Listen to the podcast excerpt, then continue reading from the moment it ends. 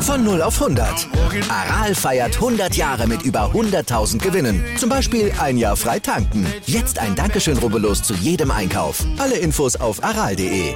Aral, alles super. Hallo und herzlich willkommen zu einer neuen Folge Bleu Blanc Rugby, dem deutschsprachigen Podcast über französischen Vereinsrugby. Heute wollen wir uns ein bisschen ausführlicher mit den deutschen Nationalspielern in Frankreich auseinandersetzen, quasi eine ganze Folge Adlerwatch. Vorher möchte ich aber noch einen kleinen Newsblog anbringen, denn wir hatten ein paar, ich sag mal, interessante Nachrichten von der Mittelmeerküste. Die beiden Rivalen Narbonne und Béziers haben von sich reden gemacht, die einen positiver, die anderen negativer. Béziers haben eine äh, schlechte Nachricht erhalten gestern, nämlich, oder am gest gestrigen Donnerstag, nämlich, dass die DNACG, die Finanzaufsicht des französischen Rugbys, entschieden hat, dass der Verein ähm, die Garantien, die sie Anfang der Saison abgegeben haben, nicht zufriedenstellend einhalten konnten und entsprechend eine Geldstrafe von 20.000 Euro und drei Punkte Abzug in der Tabelle kassieren werden. Die Strafe fällt laut DNACG so milde aus, weil der Verein trotz allem ein äh, positives positives Finanzergebnis vorweisen kann. Jetzt muss man natürlich sagen, dass die DNACG regelmäßig schwerere Strafen ausstellt. Sie in den unteren Ligen auch durchzieht auf äh, Top 14 Pro D2 Niveau, aber dann meistens nach der Verkündung der schweren Strafe in der Berufung nochmal runtergeht. Also da müssen wir dann schauen, was dann tatsächlich bei rumkommt. Erstmal wäre das natürlich ein schwerer Schlag für BC, die, naja, wie jede Saison doch ambitioniert in den Ligabetrieb starten möchten. Muss man schauen, was da, was da letzten Endes bei rumkommt. Sie haben in jedem Fall noch bis nächste Woche Donnerstag Zeit, um Berufung einzulegen. Narbonne haben etwas positiver von sich reden, reden machen lassen, reden lassen. Äh, sie haben nämlich bekannt gegeben, dass sie nicht mehr bei Kappa unter Vertrag stehen, sondern zu Nike wechseln, beziehungsweise diese Saison Nike-Trikots von Origui gesponsert bekommen. Einer der, naja, ich sag mal nicht ganz großen, aber mittelgroßen Ketten an Rugby-Läden in Frankreich, die diese Saison noch Nike oder Nike Template, Templates benutzen werden, bevor dann nächste Saison, die Saison 2022, 2023, es dann richtige Nike-Trikots geben wird. Es ist dahingehend nennenswert und interessant, dass Nike, der jetzt groß zurück ins äh, Rugby-Geschehen eingreifen, hatten ja nach Ausstieg der argentinischen Nationalmannschaft vor zwei, drei Jahren nur noch Toulouse und dann war eigentlich eher der Gedanke, dass sie vielleicht doch aussteigen aus dem Rugby-Sport. Stattdessen haben sie sich jetzt auch nochmal äh, groß zurückgemeldet im Rugby mit Racing mit Toulon, die sie neu übernommen haben, zusätzlich zu Toulouse. Man erkennt ein Muster. Narbonne passt da nicht so ganz rein, muss man in Fairness gegenüber dem Verein sagen. Man darf also gespannt sein, was letzten Endes bei rumkommt. Adidas waren sie ja vor ein paar Jahren schon, also das letzte Mal, als sie in der Pro waren, da war es allerdings auch so, dass man, dass die Trikots selber bezahlt werden mussten und letztendlich auch selber designt und ist dann die Frage, inwiefern das jetzt bei Nike dann anders ist. In jedem Fall stoßen sie damit an eine ich sage mal, auf eine Ebene mit, mit den ganz Großen in Frankreich wieder auf. Ist ja zumindest schon mal gut fürs Ego und es gibt dem Verein deutlich mehr Glaubwürdigkeit, die sie in den letzten Jahren doch ein wenig einbüßen mussten. Sei es drum, kommen wir zu den deutschen Nationalspielern in Frankreich. Wenn wir schon über eine amerikanische Firma reden, können wir zumindest über deutsche Nationalspieler reden. Davon gibt es ja in Frankreich mittlerweile eine ganze Menge. Ich glaube, viele, äh, gar nicht so auf dem Schirm, wie viele es mittlerweile sind. Fangen wir deswegen erstmal mit dem offensichtlichen an. Julius Nostadt, der einzige deutsche Nationalspieler in der Top 14 beim Castro Olympique hat dort eine solide erste Saison abgelegt, kam ja aus Aurillac, wo er absoluter Stammspieler war. Castre sind ja ein Verein, die dafür bekannt sind, auch immer mal wieder außerhalb der, ich sag mal, gewöhnlichen äh, Gewässer zu, zu angeln. Es war, ist ja auch nicht der erste deutsche Prop, den der Castre Olympique hatte. Vorher war Damien Tussac dort äh, Spieler, ist mit, den, mit dem CO sogar französischer Meister geworden, bevor er aufgrund einer Nackenverletzung in Rente gehen musste oder in Frührente gehen musste es ist schwer zu sagen, wie viel Spielzeit er tatsächlich bekommen wird. Mit Patin und Quentin Valker hat er zwei französische Nationalspieler vor sich. Könnte nochmal eine schwierige Saison für ihn werden und sich wahrscheinlich unter der Saison die Frage stellen, ob er stattdessen als Joker zu einem ich sag mal, ambitionierten Zweitliga, Zweitligaverein wechselt. Das halte ich für realistisch. Auch wenn ich ihm natürlich das Beste wünsche, dass er ein regelmäßiger Starter in der ersten Liga ist. Ich sehe nur noch nicht, dass das passiert. Letzte Saison hat er ja trotz regelmäßiger guter Leistungen nicht so wirklich das Vertrauen der Trainer oder des Trainerstabs gehabt. Jedes Mal, wenn er gespielt hat, hat er super gespielt und man dachte, okay, jetzt hat er sich aber für höhere Aufgaben beworben und souverän beworben, aber letzten Endes die Stelle hat er trotzdem nicht gekriegt. Von daher muss man schauen, ob vielleicht ein Wechsel zu einem Verein in die Pro de Deux klüger ist oder für ihn klüger ist, ähm, muss man schauen. Warum nicht zu wann? Ne? Die haben ja gezeigt, dass sie ein großes Vertrauen auch in ausländische Nationalspieler haben. Also Hilsenberg, Marx kommen noch zu, aber die beiden sind ja absolut gesetzt oder werden gesetzt sein. Ansonsten gibt es nur noch ähm, den Michael Himmer, in der U23 von, von La Rochelle. Auch Robert Mohr, ehemaliger Kapitän von La Rochelle, ist weiterhin im Verein aktiv. Er ist äh, nach aktuellem Stand immer noch verantwortlich für die Transferpolitik des Vereins. In der Pro D2 gibt es äh, an deutschen Nationalspielern die bereits angesprochenen Chris Hilsenbeck und Erik Marx. Chris Hilsenbeck dürfte diese Saison deutlich mehr Spielzeit bekommen, als er es noch in der letzten bekommen hat. Dort musste er sich ja die, das Zehner-Trikot mit Pierre Poplin teilen. Der ist allerdings äh, zu La Rochelle gewechselt gewechselt und sein Ersatz, äh, Quentin Etienne, ist für mich nicht ganz auf dem gleichen Niveau. Von daher würde ich schon erwarten, dass Chris Hilsenbeck die Saison die uneingeschränkte Nummer 10 ist. Dürfte für ihn viel Spielzeit bedeuten, dürfte für die deutsche Nationalmannschaft etwas schlecht sein, denn das heißt, dass er nicht allzu viel zum Einsatz kommen wird, gerade weil sich ja dann doch einige Spiele wieder überlappen und dann wird er natürlich in dieser Zeit für seinen Arbeitgeber auflaufen, wie wir es ja in den letzten Jahren schon immer mal wieder gesehen haben oder wie wir es mit den deutschen Nationalspielern im Ausland immer wieder sehen. Das ist natürlich äh, sehr enttäuschend, aber ich sag mal, aus rein spielerischer Perspektive natürlich absolut verständlich. Erik Marx hatte in seiner, in seiner Zeit bis jetzt in, in Wanne deutlich größere Rolle gespielt, als ich es erwartet hätte. Ich hatte gedacht, dass er erst deutlich später kommt, zumal er ja ursprünglich einen, einen U23-Vertrag unterschrieben hatte, wurde dafür aber eigentlich, war dafür eigentlich im Sturm gesetzt. Von daher würde ich erwarten, dass wenn er von seiner Verletzung zurückkommt, er ähnlich viel Vertrauen vom Trainer, vom Trainerstab bekommen wird. Würde mich wundern, wenn er da nicht, wenn er sich da nicht zurückkämpfen könnte. In der National wird es ein bisschen interessant oder deutlich interessanter aus deutscher Perspektive. Auch ein bisschen, muss man dann schauen, was tatsächlich bei rumkommt. Es wird ein bisschen unübersichtlicher. Da kommen wir jetzt schon so langsam bei manchen Vereinen in die Gefilde, wo nicht mehr allzu viele Informationen verfügbar sind, wo die Social Media Teams nicht mehr ganz so aktiv sind. Aber es gibt dann doch einige Nationalspieler in der National. Fangen wir an mit Tim Menzel, der ist ja frisch zu, äh, zu Pro Absteiger Valence Romans gewechselt, hat dort nach aktuellem Stand auch das Neuner Trikot relativ sicher. Der einer von zwei Neunern heißt, er äh, wird in jedem Fall immer auf der Bank sitzen. Sein Ersatz, ich muss noch einmal kurz nach dem Namen nachschauen. Leopold Dupin, kaum von Valence d'Argent aus der Fédéral 1, genauso wie Tim Menzel auch. Er kam ja von, vom Stade René. Aber ich denke, dass er mit der Erfahrung, äh, die er hat, da vorläufig erstmal gesetzt sein wird und den 23-jährigen Dupin anlernen darf. Von daher denke ich mal, dass er eine ganze Menge Spielzeit bekommen wird. Otilo Kafutamaki werde ich hier an dieser Stelle jetzt das letzte Mal erwähnen, solange er nicht tatsächlich mal über Trainingslager quasi hinauskommt. Ich sehe nicht, dass er nochmal für die oder dass er für die deutsche Nationalmannschaft spielen wird. Vielleicht ist sowieso was ganz an mir vorbeigegangen und er kommt doch nicht in Frage für den Kader. Aber sehe ich nicht, dass man ihn sich aktuell oder dass er aktuell für die Nationalmannschaft spielen wird. War ja in mehreren Trainingslagern. Ich sehe auch, dass er viel Spielzeit bekommen wird in Dijon, die denke ich generell diese Saison viele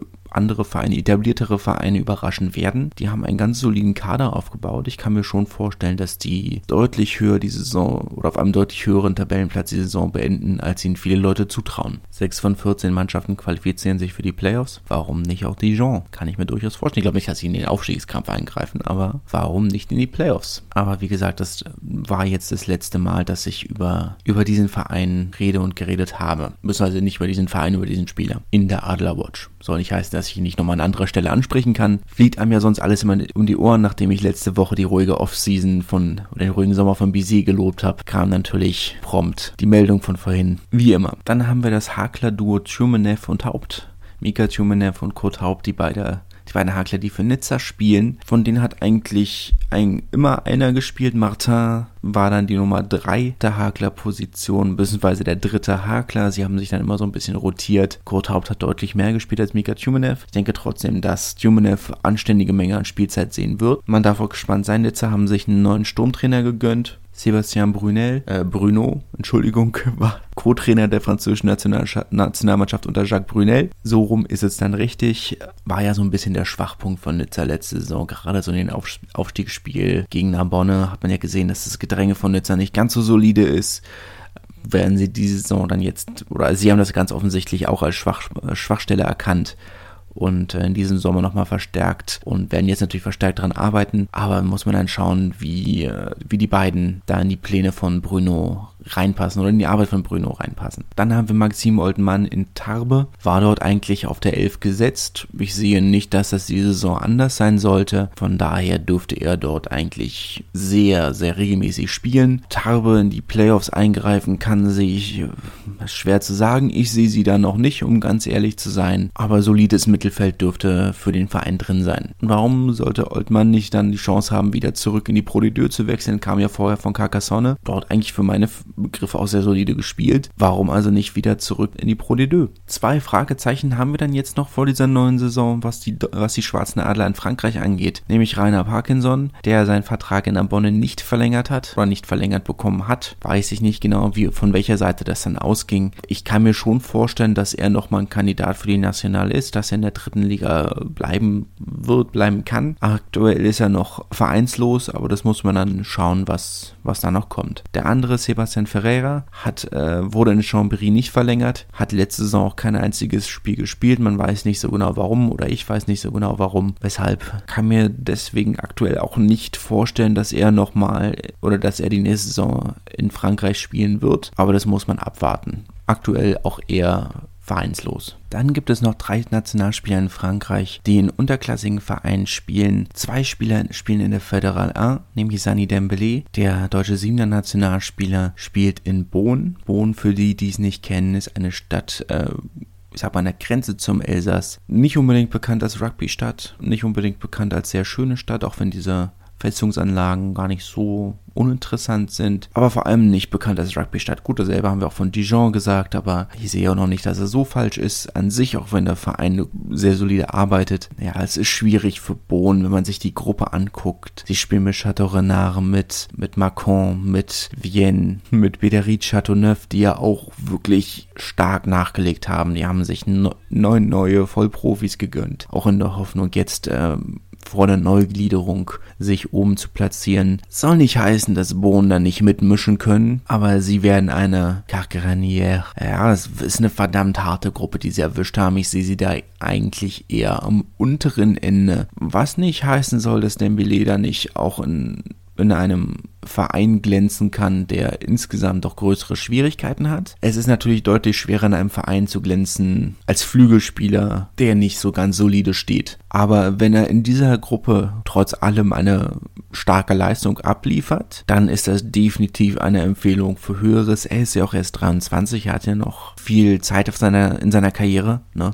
Warum soll er, wenn er hier, eine, hier in dieser Gruppe eine gute Leistung abliefern kann? Es gibt ja andere Mannschaften, gegen die durchaus gute Leistungen drin wären, gegen Berg, gegen, gegen Vienne, gegen, gegen das Stade Metropolitain, wäre ja durchaus was drin. Und wenn er da gute Leistungen abliefert, warum nicht nächste Saison auch in der National. Ne? Ähm, sehe ich schon, dass er, oder zumindest National 2, kann ich mir schon vorstellen. Ist aktuell natürlich schwer zu sagen, auch weil wir davon nicht allzu viel Videomaterial kriegen werden. Wo die National ja eine ganz gute Abdeckungsrate hat, ist das in der Föderal natürlich immer noch ein kleines bisschen schwierig. Dann gibt es noch Mathieu Ducot, der spielt in Lannemezan, hat letzten Endes äh, ein ähnliches Problem, auch wenn Lannemezan natürlich ein deutlich klassischeres Rugby-Pflaster ist, hat natürlich auch eine unglaublich harte Gruppe, äh, in der sie spielen gegen Anglais, gegen Oloron, gegen, äh, gegen Osh. Osh äh, waren vor ein paar Jahren noch in der zweiten Liga, mussten dann in der fünften neu starten und sind jetzt wieder zurück in der, was jetzt die vierte ist, nach drei Aufstiegen in Folge Moleon. Äh, natürlich immer ein, ein harter Gegner, Tyros, Nafarroa es ist eine harte Gruppe, die sie haben, eine sehr, sehr harte Gruppe. Sind insgesamt aber auch ein deutlich stärkerer Verein, als es Bohnen sind, haben eine deutlich stärkere Nachwuchsarbeit auch. Kann also, kann ich mir schon vorstellen, dass sie da deutlich besser mithalten. Es lässt sich halt schwierig sagen, weil auch da nach einem Jahr ohne wirklichen Wettbewerb und ohne viel, viel Videomaterial, die, ich sag mal, diese semi-professionellen Vereine hat er deutlich härter getroffen als die reinen Amateurvereine. Sie hatten trotzdem Gehälter, die sie zahlen mussten. Viele ihrer Schlüsselspieler haben die Vereine verlassen, weil sie äh, auf das, äh, weil sich, weil ja dann das Einkommen bei manchen Vereinen weggebrochen ist. Einige der, ich sag mal nur, semi-französischen Spieler, die eigentlich mit, mit anderen Pässen gekommen sind, Südafrikaner hauptsächlich oder, oder Georgier, die haben ihre Visas nicht verlängert bekommen. Ist dann jetzt äh, ein bisschen schwierig zu sagen, wie, wie die Mannschaft aufgestellt ist. Im offiziellen Kader stehen aktuell vier Spieler, das kann nicht so ganz stimmen, denke ich persönlich. Es klingt sehr unwahrscheinlich, aber es ist halt dahingehend sehr schwer einzuschätzen, wie, wie gut diese Mannschaft letzten Endes aufgestellt ist. Auch da geht es Anfang September los, haben also noch Zeit, aber kann ich aktuell überhaupt nicht einschätzen. Auf der anderen Seite glaube ich, dass er genauso wie äh, Sani Dembele deutlich bessere Chancen haben, für, für die Nationalmannschaft zu spielen, als die Spieler aus den höherklassigen, höherklassigeren Ligen. Ich denke, dass die eher für die Nationalmannschaft interessant sein dürften. Falls die Nationalmannschaft Spieler von außerhalb einfliegt, dann dürften das in jedem Fall zwei Kandidaten sein, die, die viel Spielzeit bekommen werden und sich auch da dann sicherlich wieder für höhere Dinge empfehlen können. Und dann gibt es ja noch einen Spieler bei einem Verein, über den ich jetzt schon zwei, drei Mal geredet habe, nämlich Elias Hase, der Hakler spielt äh, kommende Saison bei Sarla. Sarla sind sicherlich ein interessanter Verein, ambitioniert, sehr ambitioniert aus Tasche des Präsidenten, der Präsident mit einem der spektakulärsten Namen, die es im französischen Rugby gibt. Dominique Einhorn ist ein klasse Name, kann man nicht anderes sagen.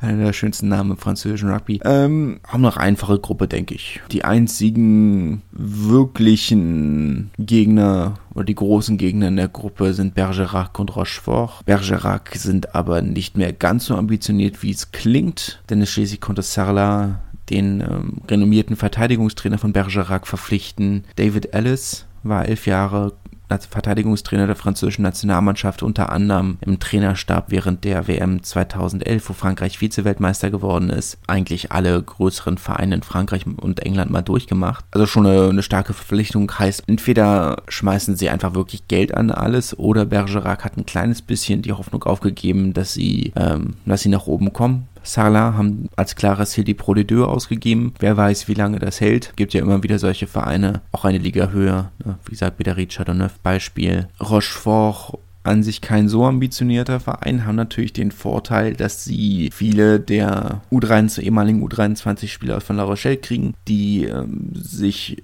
die keinen Platz im professionellen Rugby bekommen oder gefunden haben, aber in La Rochelle bleiben und dann ihr Amateur-Rugby in einem dieser mittelstarken Vereine, nennen wir es mal so, spielen. Äh, die haben einen sehr soliden Kader. Ansonsten Thül sind auch ein Verein, der eine ganz gute Reputation hat. Aber auch da, wie gesagt, jetzt kommen wir natürlich, wir sind jetzt bei der in der fünften Liga.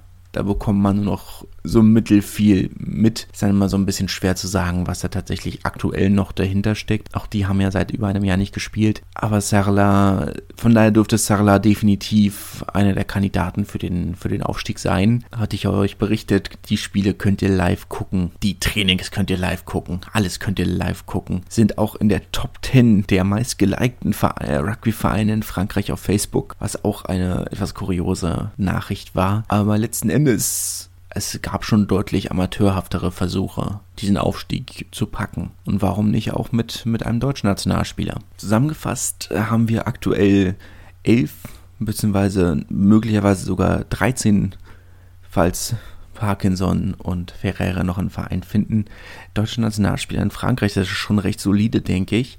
Und vor allem viele auf einem Niveau, auf dem sie schon einen Unterschied machen können, falls sie für die deutsche Nationalmannschaft antreten. Wie gesagt, mit den Überschneidungen der Spieltage nicht mehr so ganz einfach und sicherlich auch eine Kostenfrage bis zu einem gewissen Grad. Aber das ist schon ganz solide. Darf man gespannt sein, was in der Zukunft kommt. Aber das war es dann jetzt auch schon wieder von der von der heutigen Folge Bleu Blanc Rugby deutlich kürzer als die Folge letzte Woche. Ich entschuldige mich nochmal dafür. War vielleicht doch ein wenig ambitioniert, die, den, oder die Neuverpflichtung und die Abgänge von allen 30 Vereinen in einem Podcast abdecken zu wollen, das ist vielleicht eine Lektion für die Zukunft, das eher zwei zu oder in zwei Teilen zu machen. Aber gut, der Podcast ist ja noch jung und man lernt nie aus, auch wenn es vielleicht eine Sache ist, die man hätte vorher, die man vorher hätte wissen können. Aber sei es drum. Ich wünsche ein angenehmes Wochenende. Ich hoffe, die Folge hat euch gefallen oder euch gefällt diese Folge an diesem Wochenende. Wie rum auch immer, einen schönen Tag und bis zum nächsten Mal.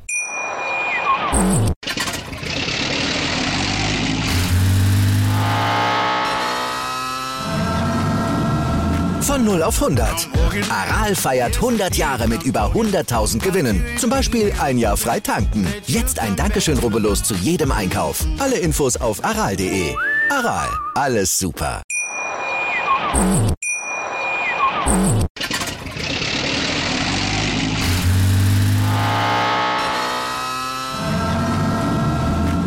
Auf 100. Aral feiert 100 Jahre mit über 100.000 Gewinnen. Zum Beispiel ein Jahr frei tanken. Jetzt ein Dankeschön, rubbellos zu jedem Einkauf. Alle Infos auf aral.de. Aral, alles super. Wie viele Kaffees waren es heute schon? Kaffee spielt im Leben vieler eine sehr große Rolle. Und das nicht nur zu Hause oder im Café, sondern auch am Arbeitsplatz. Dafür gibt es Lavazza Professional. Kaffee am Arbeitsplatz, der genauso lecker schmeckt wie in eurem Lieblingscafé. Die perfekte Kaffeelösung für jede Art von Unternehmen. Klein, mittel, groß. Ihr habt auf jeden Fall einen Kaffee, der schmeckt. Die richtige Motivation für eure Arbeitstage. Alle Infos zu Lavazza Professional findet ihr auf lavazzapro.de mit allen Kaffeelösungen für euer Büro. Ich habe mich natürlich schockverliebt, weil die war wirklich ganz, ganz klein. So begann die Mensch-Hund-Beziehung zwischen Christina und Tierschutzhund Frieda. Und wie es danach, nach dem ersten Moment der Verliebtheit, so weiterging und welche Klippen es danach zu umschiffen galt, das hört ihr in der neuen Ausgabe von Iswas Dog, dem Podcast für harmonische Mensch-Hund-Beziehungen. Iswas Dog? Mit Malte Asmus. Überall, wo es Podcasts gibt.